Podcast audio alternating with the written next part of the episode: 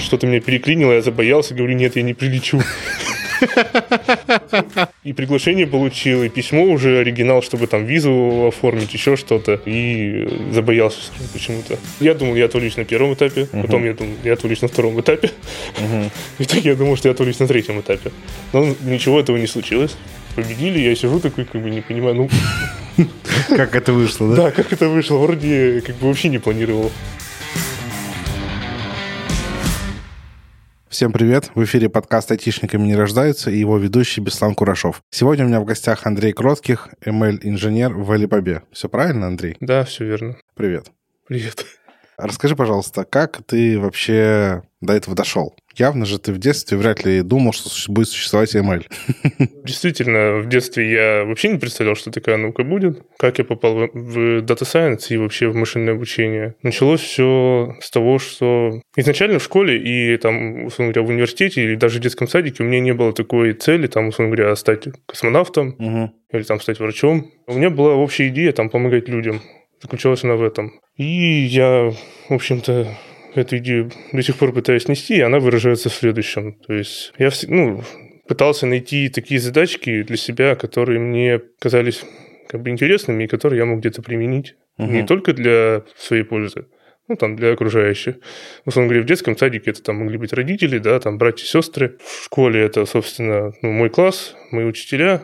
Ну, в университете это уже непосредственно там мой научный руководитель. Такой подход привел меня к тому, что я начал искать некий взгляд, ну, некое понимание мира для себя. И вот это, то, к чему я пришел, оно меня привело к Data Science. Объясню это следующим. Меня всегда интересовала природа знания человека, да, как человек вообще воспринимает мир, почему он его так воспринимает и вообще как формируется знание. Угу. И в этом плане Data Science, он э, в каком-то роде является симуляцией того, как человек генерирует знания для меня ну, в упрощенном виде, да, то есть он формально-логический вывод, он позволяет некие рутинные, скажем так, выводы автоматизировать. И мне показалось, что в данном случае как раз формирование вот этого знания, оно позволит мне улучшить жизнь окружающих. Угу. Data Science позволяет эту генерацию знаний сделать ну, автоматизированной, причем ты начинаешь, условно говоря, на неком верхнем уровне формулировать, ну, как бы изначально неформальную задачу, да, ну, там, например, болеет человек, не болеет. Это сводится к каким-то элементарным задачам, и это, в общем-то, позволяет упростить жизнь всем вокруг. Угу. Слушай, ну, все же хочется тут побольше раскрыть. Угу. Как ты к этому пришел? Потому что как будто бы не очевидно, как мне кажется, дети, когда угу. смотрят на мир, такие, ну, я хочу помогать миру, и они приходят к логичному, что я буду либо врачом, либо пожарным, либо полицейским. Как ты пришел к другому? Как я пришел к другому? Меня на самом деле достаточно часто, скажем так, приземляли, угу. да. Ну, это связано с тем, что, ну, например, там для врача нужно иметь определенный склад характера, да, для пожарного, для полицейского. Они должны там, условно говоря, решительно в конкретный момент времени там принять серьезное решение. Угу. Я понимал то, что я на такое не способен. Поэтому я делал какие-то задачи, которые долгосрочно имели положительный угу. результат. Самый простой был это, я там, условно говоря, мог помочь своим родителям. В данном случае, например, на уровне ребенка, угу. Но старался упростить жизнь, там, например, типа делал самодельные грабли. О, прикольно. В школе я пытался сделать какие-то специальные типа инженерные штучки, чтобы там, например, дедушке облегчить какую-то работу. Угу. Я как бы сейчас понимаю, что на самом деле, может быть, я как бы ему немного мешал, но большое спасибо там моим родителям, моей семье, то, что они все равно давали мне возможность каким-то образом им помочь. И поэтому как бы это, ну, мое стремление, оно сохранилось до сих пор, вот так скажем. И сейчас я, по сути, пытаюсь помочь людям, там, точнее, врачам, принимать решения, врачебные mm-hmm. решения, система поддержки принятия решений я занимался долгое время. И это мне вот как раз соответствует моей идее. И меня больше всего радуют те случаи, когда действительно там какие-то модельки позволяют врачам заранее определить, что у человека что-то там пошло не так, но человек еще этого не чувствует в силу ну, то, там, системы адаптации организма, еще чего-то. Причем это не только у меня в работе было, это еще и в моей научной работе было. Там, например, такая ситуация была, когда человеку ну, прикус меняют. Ну, что значит меняют прикус? Ему там подпиливают зубы, угу. так что прикус был просто ровный, красивый. А у человека есть такая особенность, что он два года, например, мышцы пытаются адаптироваться в челюсти, а угу. этих мышц у него там 32 штуки, и какая-то может там себя плохо повести. Он только через два года поймет. И мне радовало то, что я могу повлиять на вот эти процессы заранее, помочь человеку там сразу, заранее сказать, нет, вот такой прикус там будет у тебя плохой, поэтому тебе нужно его просто подкорректировать. а не через два года ты узнаешь, когда у тебя там уже все заболело, и тебе надо снова прикус менять. Да, слушай, звучит круто.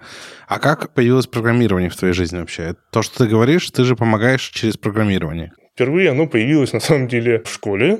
Да, то есть там был просто предмет информатика, там у нас был язык Паскаль. Начали мы с турбо Паскаля, закончили Паскаль БЦ, и в нашей школе проводились что-то типа медвежонка, только по программированию. Он uh-huh. назывался, по-моему, Кит. Вот в таких как бы конкурсах участвовал, постепенно научился решать всякие алгоритмические задачки. Потом, как именно программирование пришло к моей задаче пом- помогать людям. Uh-huh. Оно появилось вот как раз в этой задаче про моделирование зубочелюстного аппарата.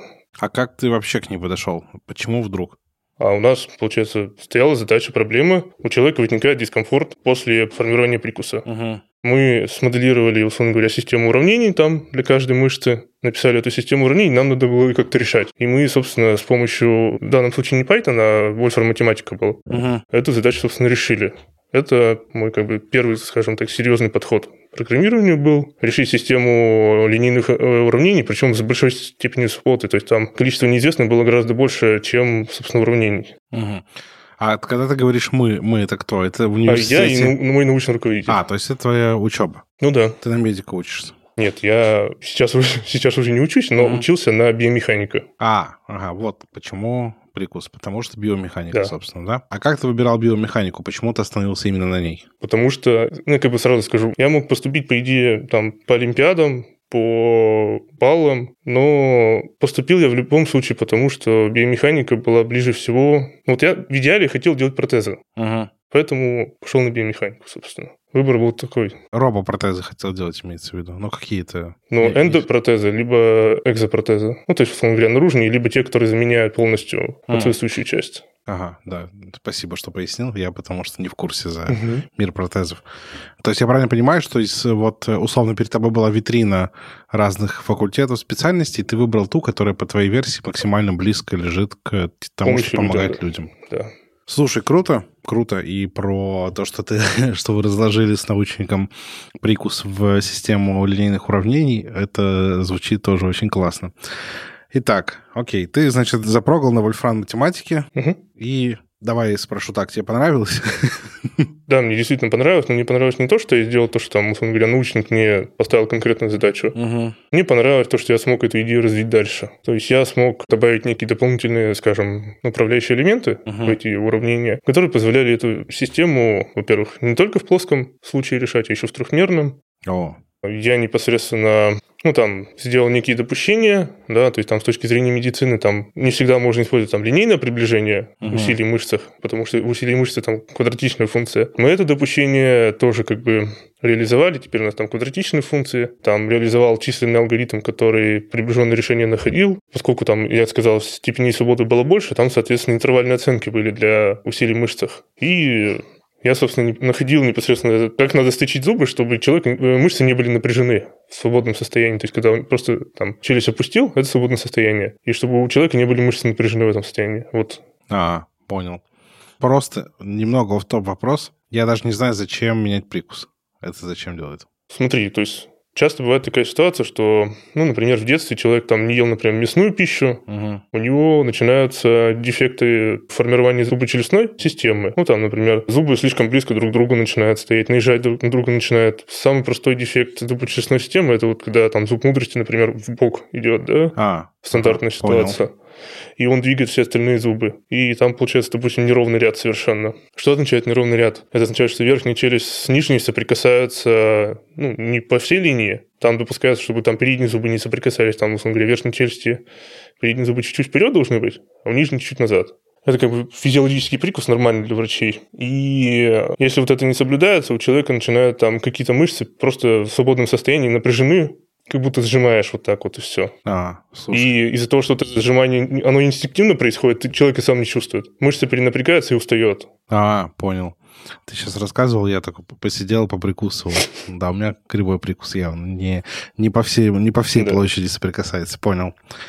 Ладно, схожу к э, человеку, который этим занимается. Это даже не стоматолог, а... Это Ну, вообще пародонтологи, по идее... Ортодонт? Да, ортодонт, ортодонт, точно. И давай так, что было дальше? Вот, значит, ты столкнулся с программированием, ты зарешал систему линейных уравнений. Mm-hmm. Судя по тому, что выходишь ML-инженером, появилось где-то машинное обучение. Я так правильно понимаю, что не было машинного обучения в решении прикуса? Но там вроде и некуда его притыкать. Нет, там было прямое решение, поэтому... Да и на тот момент когда я эту задачу решал, вообще не в курсе был, что есть машинное обучение. Это был 2015 год. Что случилось потом? Впервые я прикоснулся к машинному обучению, но я еще не знал, что это машинное обучение, тогда почему-то его так не называли. Я поехал в Соединенные Штаты на обучение. Вот в этой компании, которая разработала Western математику, у них была так называемая летняя школа. Она длилась полтора месяца, и там нам в рамках, ну, как бы, лекций показали, что там может Deep Dream, Deep Mind, вот это вот uh-huh. все как он там картинки генерирует, это первое, где я там прикоснулся. Uh-huh. Вообще услышал про машинное обучение, про нейронные сети и так далее. И в рамках этой школы мне стояла задача там, например, написать алгоритм, который автоматически исправляет код, написан на языке математики. То есть, условно говоря, он видит, там, там, допустим, скобочки не было или еще чего-то, либо пропущенный символ был, при этом, допустим, знает список переменных, который там был объявлен. И мне надо было написать алгоритм, который там одну-две ошибки мог зафиксировать и поправить, и предложить программисту их закоммитить. Ну. Пофиксить, да, просто. И один из вариантов, мне просто предложили, типа, попробуй чисто нейронку сделать, которая вот из документации смотрит, как эти связи между переменными, между скобочками, между объявлением функций есть, и попробуй нейронку это обучить. Это первое мое как бы прикосновение было. Ты сделал? Я сделал, но скажу так, вот за, за то время, которое мне дали, мне не получилось все реализовать, потому что, ну, скажем так, начинал там с базовых вещей, условно говоря, что там такое LSTM-сеть, что такое GRU-сеть, да, которые там последовательности вот эти все могут запоминать, анализировать каким-то образом. И я очень много времени потратил именно на вообще базовую теорию машинного обучения. А сколько тебе времени дали на это? А нам на последний проект дали две недели. Угу. Ну, да, учитывая то, что ты, я так понимаю, это было первое твое вообще прикосновение к машинному да, обучению. вообще самое первое. Супер мало, конечно, да. Да. То есть, который прямой метод. Он у меня был там построен, условно, на, на графах, он работал, его как бы оценили, а вот именно, ну, он, условно говоря, сказал одну-две ошибки, там даже статья на Хабре у меня была угу. с этим алгоритмом, а вот с э, реализацией в виде нейронки нет не получилось. Ну, как бы я потом ее доделал, мы ее выложили на... У них есть ресурс, там Эврика называется, вот просто для демонстрации. Угу. А слушай, вот ты говоришь, так, сказал, э, само собой разумеется, типа, что поехал в их летнюю школу. Но это же явно не просто не всем подряд разослали приглашение. Как ты туда попал? Вообще, приглашение в летнюю школу, по сути, проходило как собеседование, да, там надо было сначала пообщаться с куратором этой летней школы, ответить там на его вопросы, причем там было вопросы буквально по математике, угу. по формальной математике, потому что, ну, это как основное требование, да, то есть если вы не знаете формальной математики, то вам вы мало что поймете. Просто рассказать о себе, какие задачки решали, потому что я к этому моменту решал не только зубочелюстные задачи, я еще криогенную среду моделировал, топологическую оптимизацию уже использовал. Про это рассказал, собственно, по факту этого общения, ну, я понял, что мне надо там немножко английский uh-huh. доработать, но меня, в принципе, пустили. Все, то есть э, приглашение получил, по этому приглашению сделал визу и полетел. Ну, тут надо сразу сказать, то есть денег-то у меня на тот момент не было, мне помогли родители просто. Uh-huh. Ну, это ничего, да, ничего вообще, ничего стыдного, я так понимаю, ты учился же еще тогда. Да, я, это был рубеж бакалавриат-магистратура. Uh-huh. То есть вот летом между поступлением я как раз полетел поучиться. Угу. Так, окей, хорошо. Ты слетал, значит, э, в Штаты, в школу вольфрам математики, угу. вернулся. И что дальше с этим делал? Что дальше я с этим сделал? На меня вот эта школа, на самом деле, оставила неизгладимое впечатление, и он заключался в том, что пробовать нужно все на самом деле, да, то есть перед тем, как полететь, я очень сильно сомневался в том, а типа, получится ли, да, то есть угу. ну, просто реально боялся вообще даже позвонить. Скажем так. Как решился, кстати, расскажи. Смотри, я сначала написал, мы даже побеседовали, все, мне сказали, типа, прилетай. Вот, потом я такой, что-то меня переклинило, я забоялся, говорю, нет, я не прилечу. Потом мама мне говорит, нет, давай лети все-таки, все уже. Ну, в общем, успокоила меня, сказала, все, лети, не переживай, все нормально будет. Но реально такая ситуация была, что я уже все как бы и приглашение получил, и письмо уже оригинал, чтобы там визу оформить, еще что-то, и забоялся почему-то. Но вот тот факт, что я вот это преодолел, он на самом деле позволил мне преодолевать такие же ситуации в будущем. То есть ты обучился на одной точке? Да. Ага, ну, понял. Так, и, значит, давай, да, вернемся, что ты с этим делал.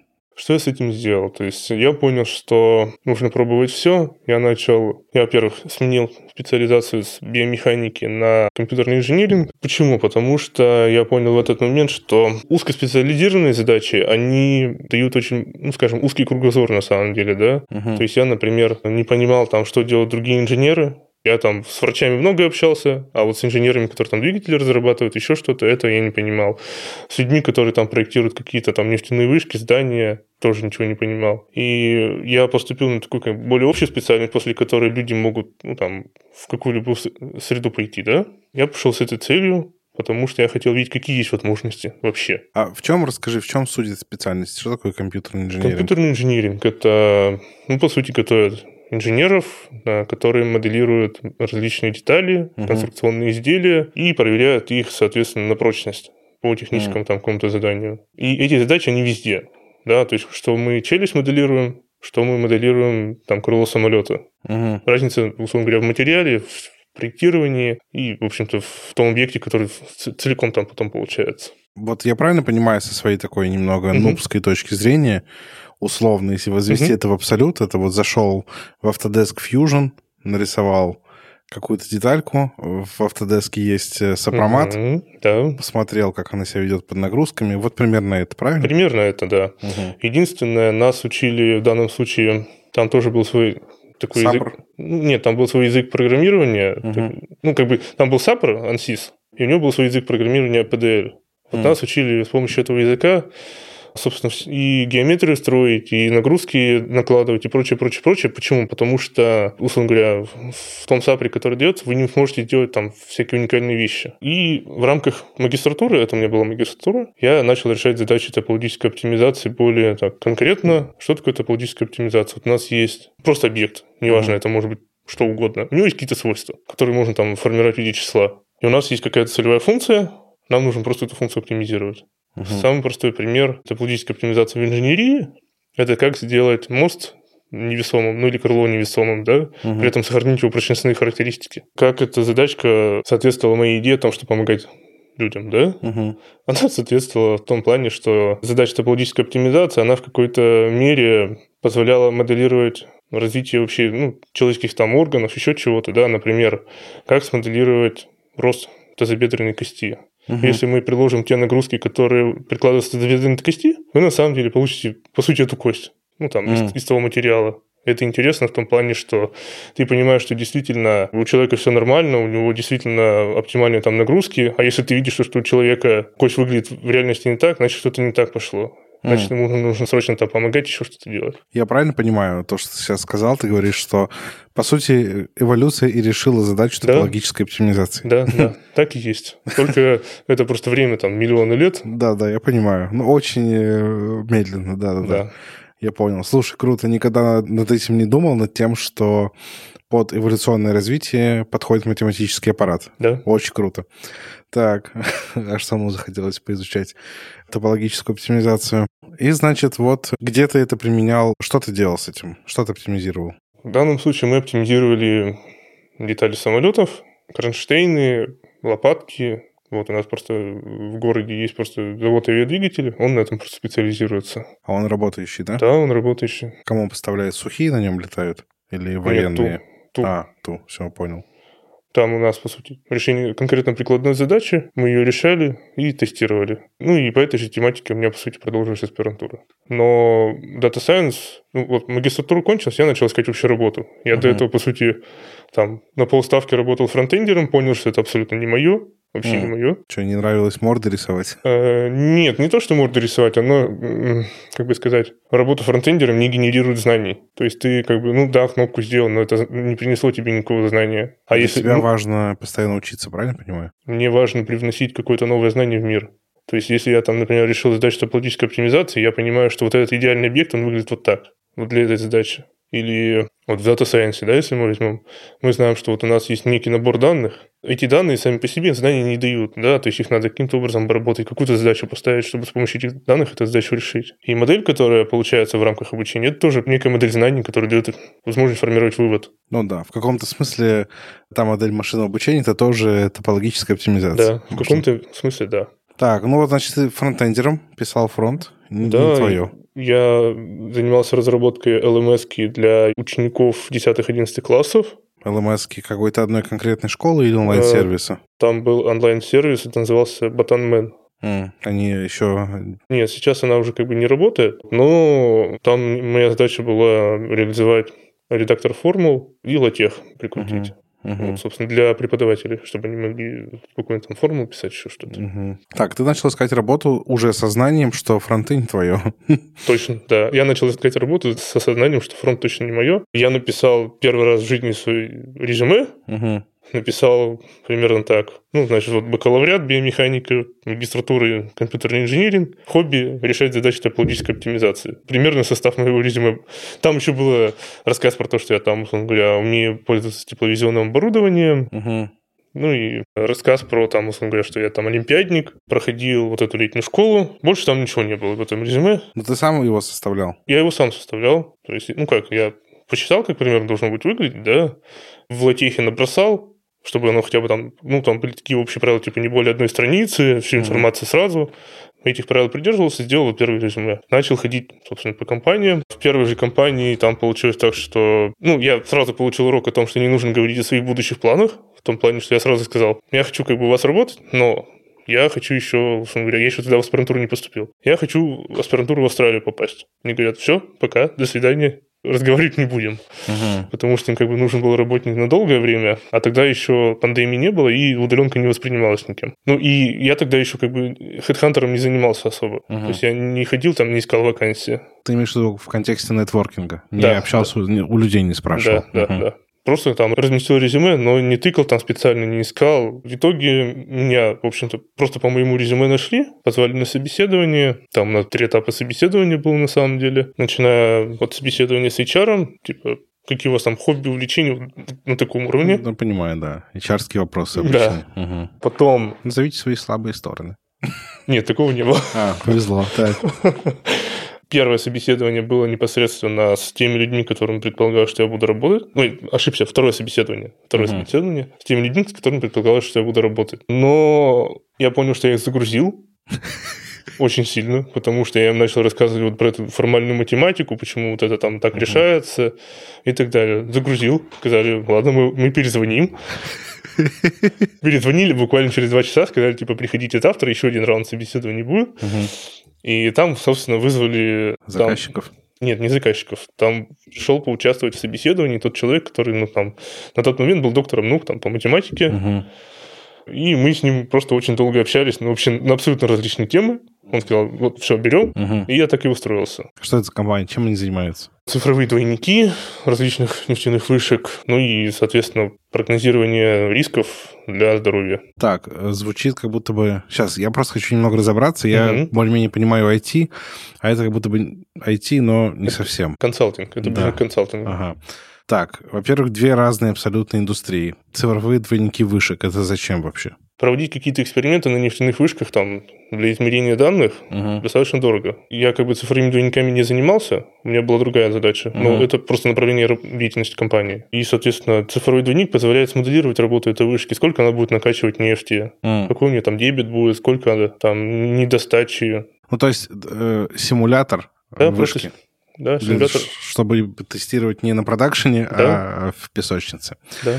Понял. А второе прогнозирование здоровья или как, как ты говоришь? Смотри, там второе это была оценка рисков для здоровья. Ага. Вот цифровые двойники это было не моей основной да, направление деятельности. У меня вначале, когда я пришел, мне сказали решать задачи оптимизации, там задача камевояжера, задача конвейера, как распределить работу так, чтобы, условно говоря, там люди не пересекались, которые их выполняют, чтобы доход, ну, суммарные затраты на эти работы не превысили там какого-то порога и так далее. Это была мне первая как бы, задача. А со здоровьем это вторая часть. И там у нас, условно говоря, есть некие, ну, скажем, устройства, которые фиксируют какие-то параметры у человека. И мы на основании этих параметров делаем прогнозы М. и оцениваем общий статус, ну, состояние человека. Слушай, а как вообще... Мне просто... Сейчас это как бы Мгм. вопрос мне для общего развития. Как такие компании позиционируются? Вот мы можем сказать, мы онлайн-школа Data Мгм. Science. А что они про себя могут сказать? Мы компания, которая делает прикольные штуки. Нет, они непосредственно занимаются сопровождением других компаний, да, то есть там документации, консультируют их там по каким-то там формированию технических процессов, аудитам, угу. вот, вот такие вот вещи. А вот то, что я занимался там оптимизацией работы на нефтевышке угу. И оценкой рисков, это было непосредственно маленький стартап внутри компании. Все понял. То есть это консалтинг в очень широком смысле. Да. Что они могут помочь тебе не только оценить, э, правильно ли ты платишь зарплаты, но да. еще и просимулировать тебе вышки и сделать вывод какой-то. Да. Прикольно. Слушай, не думал, что консалтеры заходят так далеко. Ну, это специфика Перми, я бы так сказал. У нас, поскольку Лукойл, угу. и там чуть ли не весь край на этот Лукойл работает. Угу. Прикольно. Я вырос в городе Череповце, там у нас завод Северсталь. Наверное, у нас тоже такие ребята есть. Раз у нас, у нас нет, у нас Уралхим, в общем, химическая промышленность больше, чем, ну, скажем, литейная, да. Угу. Не, ну я имею в виду, что в Череповце Северсталь это городообразующее предприятие, ну, да. моногород, считай. Угу. И наверняка тоже есть такие же консалтеры, как и у вас. Скорее всего. Так, интересно. Значит, ты пришел к ним и начал браться за всякие разные сложные задачи. Тебе понравилось? Честно скажу, мне понравилось обе задачи. Первая задача, которая про оценку. То есть, как она выглядит? У нас есть календарный план, есть просто набор там каких-то установок, ну, допустим, там скважина там в той-то области, скважина в, той-то области. Эти скважины там еще как-то подразделяются на, на мини-объекты. И нам необходимо было там, вот, допустим, сказать, вот сюда надо отправить столько-то людей, сюда столько-то людей. И при этом нам говорят, вот у вас есть там миллион рублей. Угу. Вот за миллион вы, выйти вы не можете, все. Больше не выделят. И при этом надо еще, чтобы вышки не вскачали, чтобы они еще не ломались. То есть uh-huh. там мероприятия они как делают? То есть мероприятие провели, там срок службы вышки увеличивается там, на какое-то число, да? И эта задача мне, скажем, она для меня создавала некий челлендж. Я пытался его преодолеть, справиться с ним, решить. Я действительно потом это все решил. Начал с того, что ну, декомпозировал просто задачу. Там задача была конвейера, задача камевоежора, Потом задача планирования, ну, это тоже как бы задача конвейера, когда там материалы какие подвозить, еще что. Формально эту задачу все описал. Мне доставляет удовольствие, когда я задачу с неформального языка привожу на язык математики формальный. Угу. Потом язык математики уже непосредственно программирую. Я ее реализовал на в тот момент на C-Sharp, угу. ну, потому что стек технологий был просто C-Sharp. Было, конечно, там две недели я просто в этот язык вообще въезжал, потому что он для меня был новый. Но ничего страшного не случилось, там все были отзывчивы, все помогали. Почему эта задача мне еще очень понравилась? Потому что она требовала от меня как раз генерации знаний. Да, то uh-huh. есть никто не знает, как эту задачу решать, меня для этого наняли. Uh-huh. Я начинаю там, значит, сидеть, смотреть, так, есть генетические алгоритмы, есть там жидкостный алгоритм, есть там такой-то алгоритм. Начинаю все их реализовывать, смотреть, как они себя показывают какой у них там, условно говоря, перформанс на таком-то размере, на такой размерности задачи, на такой-то размерности задачи. Сделал там, в кавычках, балансировщик, который определяет по размерности задачи, какой алгоритм нужно применять. Делал интеграционные тесты, которые позволяли определить, что текущая версия алгоритма модельную задачу решает правильно. Слушай, ну, звучит круто. А, по поводу второй части, да, это по оценке риска для здоровья, там больше всего меня радует, ну, опять же, генерация знаний, да, то есть, э, когда мы сталкиваемся с каким-то состоянием, мы пытаемся понять причины. Причем мы начи- пытаемся не сразу там, условно говоря, машинное обучение бахнуть, сказать, вот тебе данные, сиди, угу там, ищи закономерности. Deep learning. Да. Отправить. Мы пытаемся построить некую физическую модель ну, я, по крайней мере, мой подход к этому, я пытаюсь построить некую физическую модель, некое обоснование, потому что нам надо, чтобы эти данные, ну, результат был интерпретируем, не только мне лично, да, там, а вообще людям. То есть, а, как бы, суть в том, что если мы генерируем новое знание, оно должно быть, ну, как бы не сакральным каким-то, а оно должно быть общедоступным. Угу.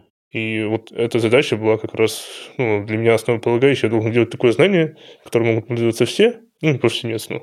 И поэтому я строил сначала какую-то простую физическую модель, смотрел, может ли она вот эту ситуацию как-то описать, объяснить. Если это не получалось, уже начинал конкретно прецеденты вообще появления таких случаев, как их в медицине там описывали, еще что-то, угу.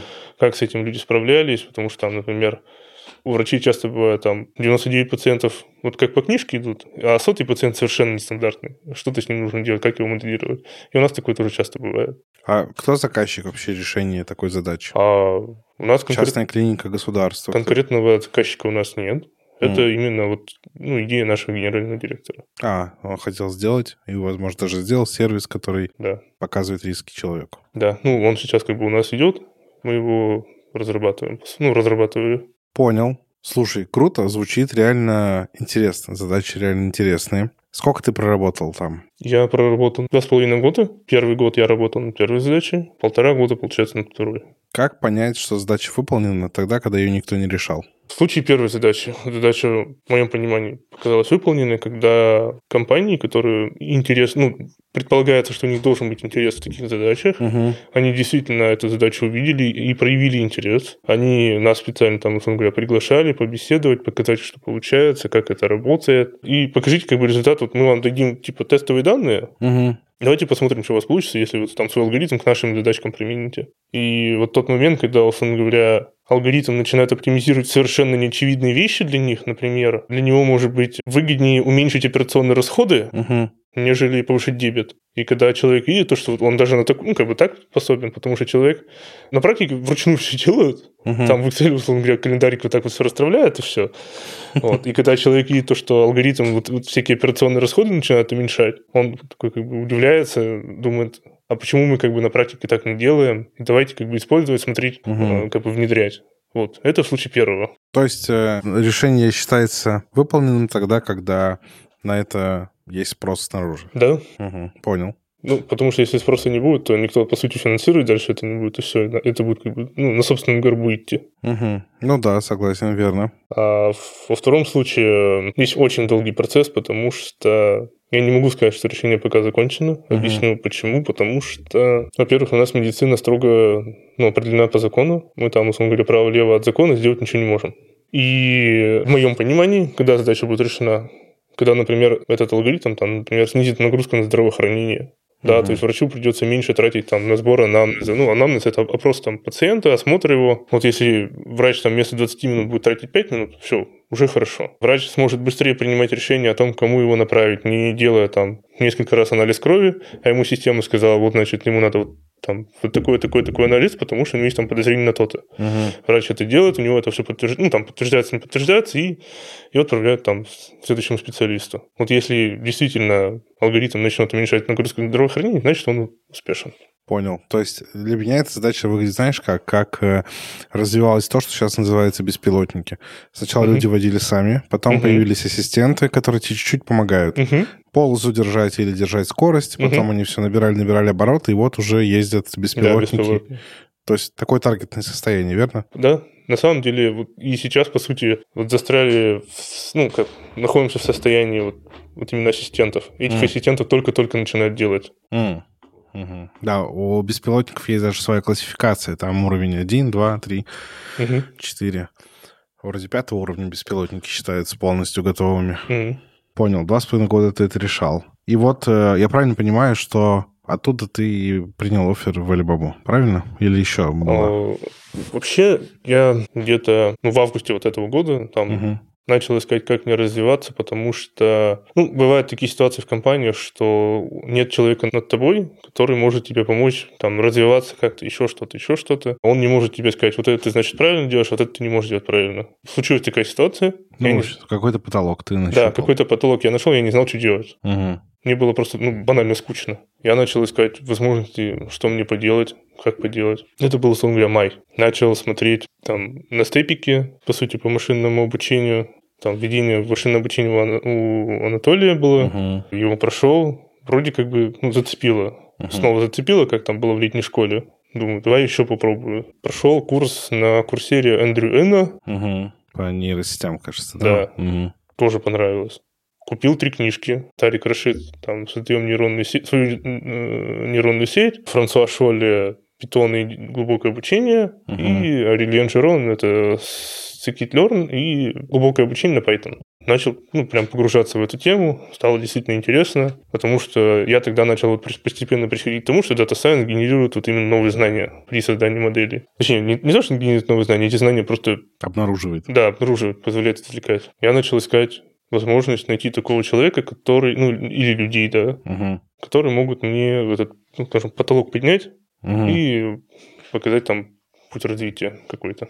Потом мне, в общем-то, начала выскакивать таргетная реклама HardML. Так, наш, наш курс, да. Да. Ага. Везде, причем там, начиная от Инстаграма, заканчивая всеми любыми сайтами, какие только можно. Я передам нашему head of marketing, что он молодец. И она до сих пор у меня все еще идет. А вот тут не очень молодец, но ладно. Соответственно, в августе я поступил, и начался вот этот вот как бы проламывание потолка в том плане, что я понял, что вообще никакого потолка еще и нет. Он вообще там бесконечно далеко. Что ты нашел потолок подвала, да? Да. В многоэтажке. Примерно так, так и есть. Начал постепенно вот это прям погружаться, причем я до этого пробовал Яндекс Практикум, не зашел вообще никак. Почему? Чего не хватило? Или чего было слишком много? Он был сделан так, что как будто с ложечки кормят. Вот это мне вообще не понравилось. Мне сразу захотелось как бы... Не хочу таким заниматься. Точнее, не то, что не хотелось таким заниматься, мне не нравился такой подход. То есть мне нравится, когда там вот написали описание, вот, значит, вам две ссылки на статьи, сидите, вникайте. Uh-huh. А, а, объясню, почему мне такой подход нравился, потому что я в университете так же делал. То есть есть конкретная задача, ничего нет. Научник сам не знает, что делать. Иду, значит, гуглю всякие там задачи, проблемы, ищу научные статьи, читаю, разбираюсь, пытаюсь что-то там, какие-то прототипики маленькие сделать, да, и начинаю... Вот, меня радость именно в том, что я там что-то освоил, прочитал, сделал какие-то прототипы, он работает. Угу. Вот это сам прям большая радость, да. То есть, когда там сделал первый генетический алгоритм на жидкостной основе, вообще прям кайф был. И здесь то же самое. И вот мне это очень понравилось именно в HTML. Угу. Так. Я, я тратил очень много времени, потому что я въезжал для себя в новый язык. Я на питоне до этого не писал. Угу. И я тоже скажу, вот относительно HardML была та же ситуация, что с летней школы. Я очень сомневался. Угу. Но здесь вот мне именно та ситуация помогла преодолеть. Угу. Я сомневался месяц где-то. Поступить, не поступить. В итоге поступил. Полностью в это погрузился. Ну, там, стандартная ситуация для меня была, что в течение там первых трех недель вот этого блока Игоря угу. я просто не спал практически ну, там, mm. 2-3 часа в день. Для меня это была нормальная ситуация. Просто занимался чисто там, погружался в язык, погружался в проблематику, там, спрашивал Игоря, это, пытал его на тему того, типа, вот если вот мы такую гипотезу относительно этой формулы сделаем, она как бы верна, неверна, угу. и, и почему. С другими участниками нашего потока, в общем-то, тоже у нас достаточно... У нас получилось достаточно, что у нас наш поток был очень достаточно общительный. Угу. И мы просто с другими ребятами достаточно много обсуждали именно по поводу того, что можно, что нельзя, именно с точки зрения там ранжирования сделать. В этом плане, кстати, ну, там большое спасибо, что вообще есть такая возможность, действительно. Угу. В практикуме такого нет, например. Как... А, комьюнити нет? Да, ну, мне так показалось. Либо я до него не добрался просто. Угу. То есть это как Понял. бы тоже своего рода проблема, что не добрался до общения. Угу. Ну, кстати, тут согласен с тобой, угу. что я, когда попал только в Яндекс, у меня миллион вопросов. Угу. Больше всего я учился в рабочих чатах. Ну да, да. Постоянно у всех все спрашиваешь и начинаешь потом разбираться. Угу. Угу. К чему меня в итоге HardML довел? До чего?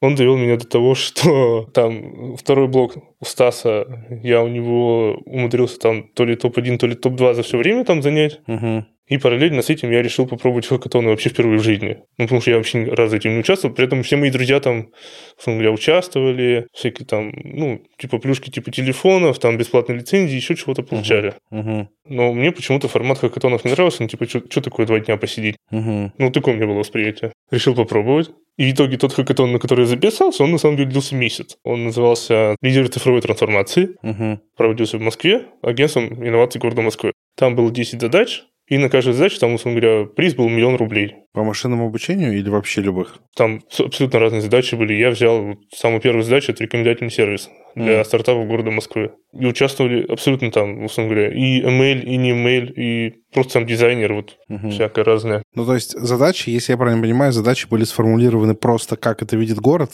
а как ты будешь решать твое дело? А, нет, там было конкретно техническое задание, на самом деле. А, там а. было конкретно техническое задание, и в рамках этого технического задания надо было ну, все реализовать.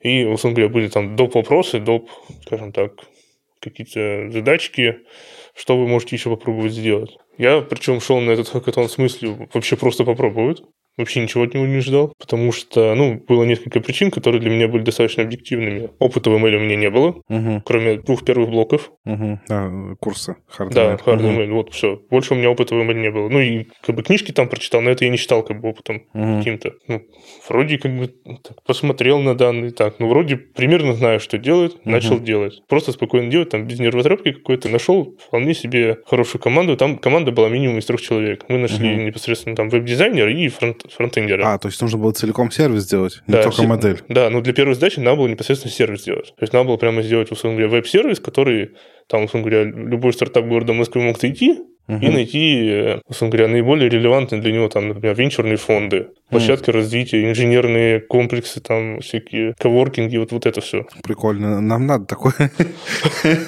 Вот. В итоге там было, по сути, три раунда. Первый это, по сути, самый фильтрационный, то есть там типа сделали по техническому заданию, не сделали. Мгм. Там сразу половина, условно говоря, отсеялась. Потом мы непосредственно общались уже с организаторами, рассказывали, почему, что, как сделали. И потом был, ну, такой, как бы, финальный раунд, в кавычках. Там уже остались три команды. Три команды презентовали конечное решение, и нас всех уже, условно говоря, сюда приглашали на объявление топ-1 в каждой задаче. Для меня вообще был большим шоком, что я вообще дошел. Я думал, я отвалюсь на первом этапе, потом я думал, я отвалюсь на втором этапе. Мгм. В итоге я думал, что я отвалюсь на третьем этапе. Но ничего этого не случилось. И на самом деле я бы сказал, что у других ребят в моей команде были те же самые мысли, потому что они- мы когда с ними пообщались, они сказали, это, для нас это вообще второй хакатон. Тоже как бы, ну, примерно в моем состоянии пришли. В итоге мы, по сути, выиграли. Для меня это тоже была неожиданность. То есть вы стали топ-1 в решении задачи. Да, решение задачи рекомендательного сервиса. Там я сделал, по сути, все, что там, условно говоря, Игорь нам рассказывал, и все, что нам рассказывал Стас. М. Ну, Стас, почему? Потому что он нам рассказывал про многоруких бандитов, Мгм. а я там как раз реализовал рекомендательный сервис на многоруких бандитах. Победили, я сижу такой, как бы не понимаю, ну, Как это вышло, да? да, как это вышло, вроде как бы вообще не планировал. Что дальше? Дальше нам, по сути, просто предложили, ну, как бы, ладно, хакатон, а давайте сделаем, ну, реально такой сервис. И сейчас у нас, по сути, идет вот этот, э, ну, разговор о том, как этот сервис создать, что, Мгм. что в реальности для него нужно. Ну, потому что там, условно говоря, какие-то модельные, скажем, условия были, да? Мгм. Вот сейчас давайте уже все по-серьезному сделаем. И мы сейчас, по сути, вот в этом участвуем. Я тоже очень долго, на самом деле, сомневался, участвовать, не участвовать, ну, потому что это, как бы, получается, первый серьезный проект, который, как бы, ну, по сути, полностью мой, да? Ну, Мгм. как, не, не мой лично, а вот именно нашей команды. Мгм. Да, то есть я там не пришел, условно говоря, на работу, и мне говорят, вот там такая-то задачка, да? Мгм. А здесь я сам все решаю, как мне все делать, как это все реализовывать и так далее. В этом плане тоже как бы я сомневался, смогу, не смогу, но в итоге согласился, пробую. Какие-то бывают ошибки, иногда бывают удачные решения, ну, посмотрим через год, что получится. Я думаю, что все получится. Спасибо. Ну, реально.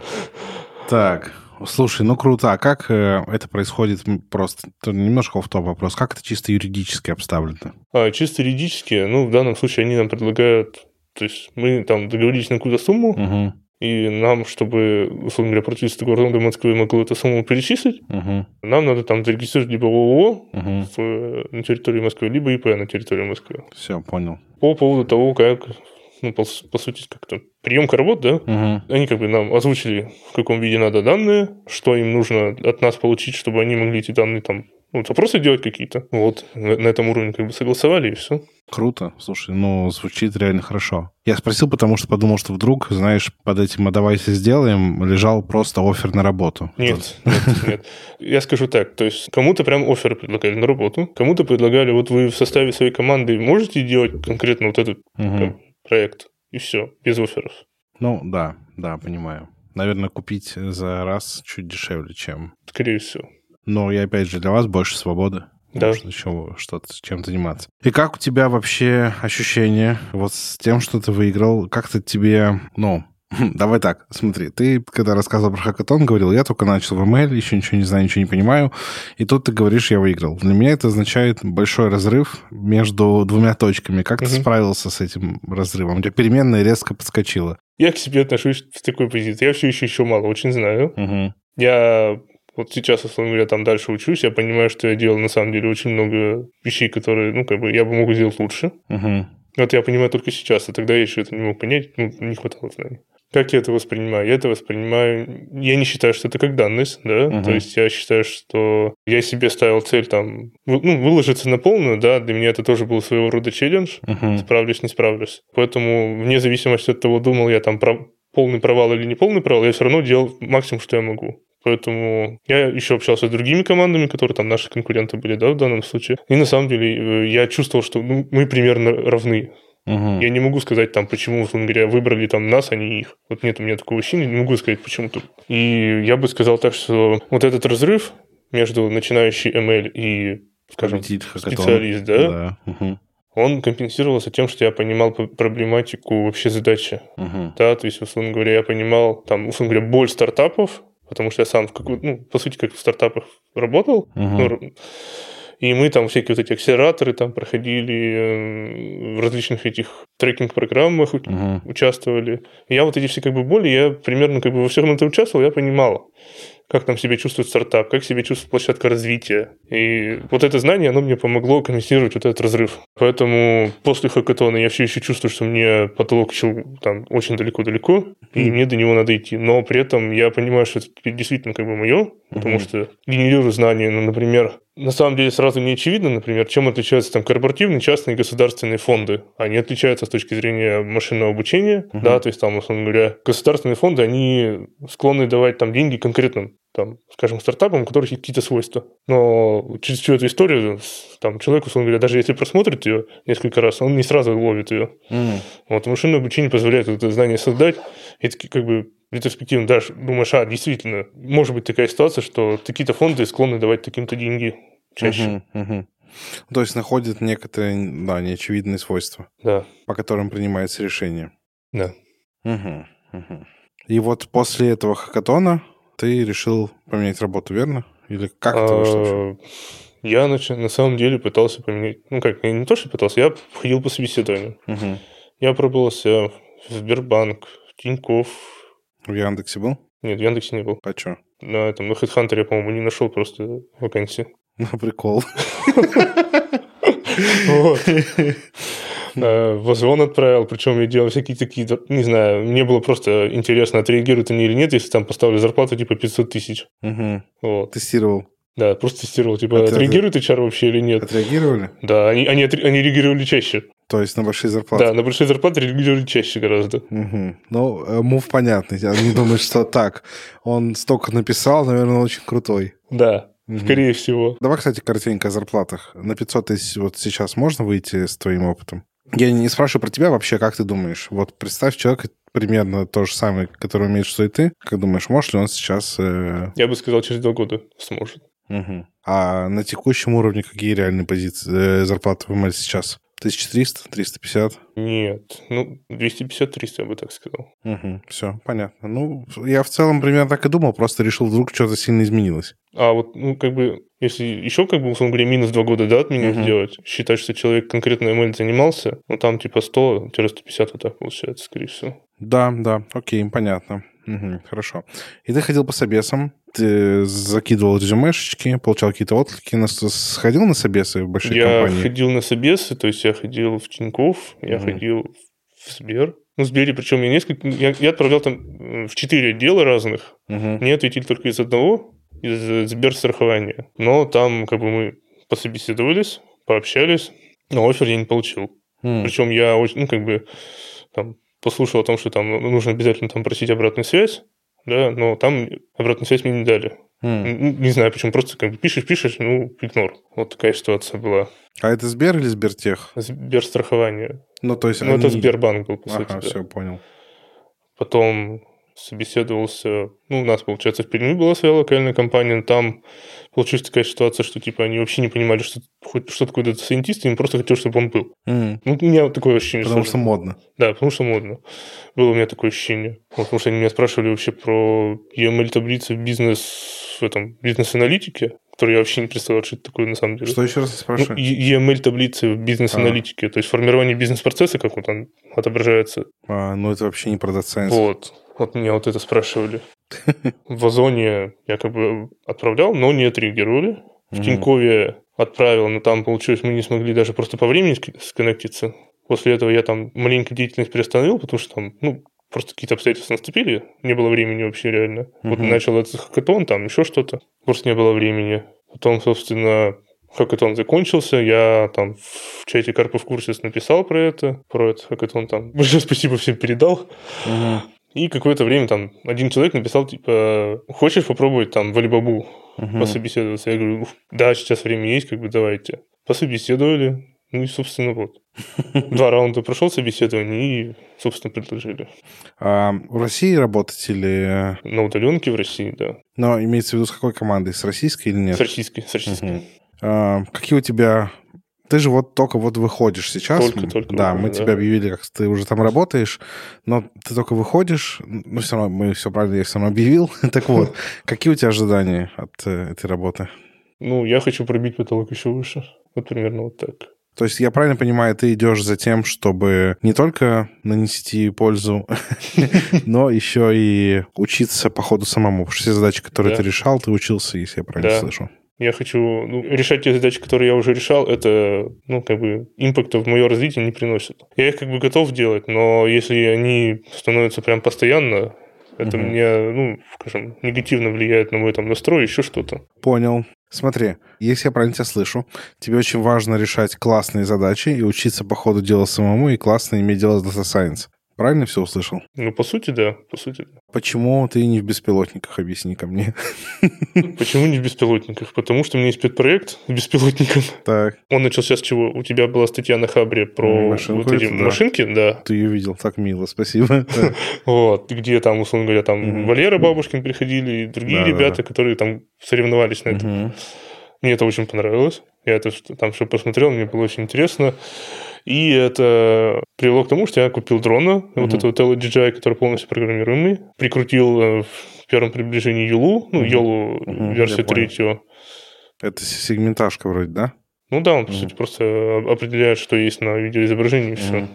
Сейчас у меня этот дрон пытается просто пока научиться понимать. Ну, мне еще, еще просто увлечение Лего, да? Uh-huh. Я очень люблю собирать Лего. И э, я пытаюсь дрон, условно говоря, понимать, вот есть инструкция, угу. и вот есть, допустим, там кубики. Пойми по инструкции, какие кубики тебе надо взять. О, да, вот, я вот. понял, что ты пытаешься научить его делать. Вот. Э, почему, как бы вообще, как, как эта задача родилась? У меня была задача сделать рой дронов, которые собирают инженерные сооружения. Mm. А откуда эта задача появилась? Она появилась из топологической оптимизации, где мы выращиваем объекты на 3D принтере. Mm. 3D принтер дрон? Нет. Э, мы на 3D принтере просто печатаем, ну там, произвольный mm-hmm. объект, да, mm-hmm. любой формы. Мы с помощью дрона на самом деле можем процесс имитировать, только у нас ну, не наплавляется а там элементарными конструкторскими детальками. А, Просто. все понял. Угу. Ну, там очень много сразу задач появляется, как к дрону там груз прикрепить, как научить его вообще этот груз там брать, Угу. Как его научить смотреть под себя, потому что он смотрит только вперед. Угу. Вот такие вот, ну, в общем, целая куча задач, и они мне тоже приносят удовольствие. Я понял, ты увлекаешься беспилотниками. Вопрос, да, почему ты увлека... не пошел работать э, в Яндекс в беспилотные автомобили или в NVIDIA, которые сейчас делают стартер-паки mm. беспилотных тачек, или куда-то еще. Это же, ну, как будто бы там очень много можно учиться, там ничего нет еще пока толком и машинное я, обучение? Я, я скажу так, я, скорее всего, пока еще сам не определился, что мне прям Data Science нравится. То есть сфер очень много, угу. рекомендательные системы, ценообразование, антифрод, там, моделирование тока, аплифт, там, компьютерное зрение, еще что-то, NLP. Очень много сфер, и я как бы не ко всем прикоснулся, и я не могу сказать, какие мне точно нравятся просто сейчас. Понял. Знаешь, как для детей есть Кидбург, где ты заходишь, разные профессии. Нужен такой для дата-сайентистов. Да. Тут ты можешь попробовать computer vision, здесь э, ценообразование, uplift-моделирование, все потестил. Да. Ну, вот, кстати, вот HardML в этом плане очень хорошо. Пусть там, конечно, четыре uh-huh. задачи, да, но он... Вот я точно понял, что, например, об-тестировании это не про меня. Mm. Не нравится статистикой возиться. Да, вот просто не, не во-первых, ее как-то... Ну, сложно она мне воспринимается, причем меня и в университете была с ней проблема, то, что мне сложно ее воспринимать. И я здесь точно как бы понял, что, ну, об тестировании, да, это классно, это круто, я понимаю, где это использовать, как это использовать. Ну, uh-huh. просто, ну, не лежит у меня душа к этому, и все. Uh-huh. Понял. Давай теперь, смотри, вроде поговорили про путь. В конце всегда спрашиваю гостей, тех, которые попали в IT, какие mm-hmm. они дали бы советы, во-первых, себе много mm-hmm. лет назад, во-вторых, нашей аудитории? Что бы ты посоветовал себе несколько лет назад, и что бы ты посоветовал нашей аудитории? Что я бы себе посоветовал несколько лет назад? Во-первых, я посоветовал, конечно, не бояться, угу. да, то есть вот когда возникают вот эти вот сомнения, там, причем даже когда уже как бы все, уже шанс есть, возможность есть, приходи, бери но ты все равно боишься, потому что ты боишься, там, не знаю, возможно, груза ответственности. Mm. Возможно, ты боишься подвести своих там учителей, да, вот, например, в Олимпиаде у меня частая ситуация. Я боялся идти на Олимпиаду не потому, что я там плохо выступлю, mm. я боялся плохо представить своего учителя. Сильно прикольно. Это для меня была большая катастрофа, поэтому я боялся идти на Олимпиады. Но я один раз так сходил, плохо выступил, но мне учитель сказал, что это вообще не важно Типа, важно то, что ты понял, ну, как бы развился до чего-то, получил вот эту неудачу, негативный опыт, но ты понимаешь, что, ну, как бы есть куда идти дальше, ну, и жизнь еще не кончилась. Поэтому совет просто не бояться, пробовать и ну, находить тех людей, с которыми просто интересно, потому что эти люди могут вас поддержать. Давай, а наша аудитория, которая хочет войти войти, и вот уже почти вошла, но еще нет. Я бы посоветовал, на самом деле, то же самое, да, потому что, во-первых, не бояться, uh-huh. во-вторых, э, понимать то, что в итоге как бы все трудом достигается, да, то есть чем больше вы сил в это вложите, тем больше будет отдача, тем больше вы будете знать, тем больше вас как бы заметят, видят, и самое, конечно, важное, это, во-первых, нужно понимать, что вам действительно это нравится. Угу. А как понять, как по-твоему, как понять, что нравится? А, как понять? Я, на, как сказать, на своем опыте попробовал очень много всякой разной активности. Угу. И я чувствовал, вот, например, фронтенд, да? Я попробовал, я понял, что это абсолютно не мое. Я попробовал писать статьи научные. Вначале угу. мне казалось, ну, вроде как бы прикольно, да? Там, в, в мировом журнале я опубликовал статью, но я не получил отдачи от этого. Mm-hmm. То есть, ну, опубликовал, и все. И, и, и, и как бы после этого ничего нет. Просто там индекс Хирша там на единичку поднялся. И все. Сидишь как, ну, ну и, и чем больше вы вещей попробовали, чем больше вы не боялись что-то делать, тем mm-hmm. больше у вас осознание того, что вам нравится. Вот и все. Если как бы пойдете войти сразу, не попробовав, вы не сможете для себя определить, действительно ли вам это нравится. Угу. То есть ты призываешь пробовать, а чтобы пробовать, нужно не бояться. Да. Супер. Что ж, Андрей, классно поболтали, реально очень интересно. Я лично очень вдохновлен твоей историей, реально круто. Ну, прям в каком-то смысле завидую тебе. Э, спасибо за приятную беседу. Спасибо и нашим слушателям. До встречи через две недели, как обычно. Спасибо, Беслан. Всем пока.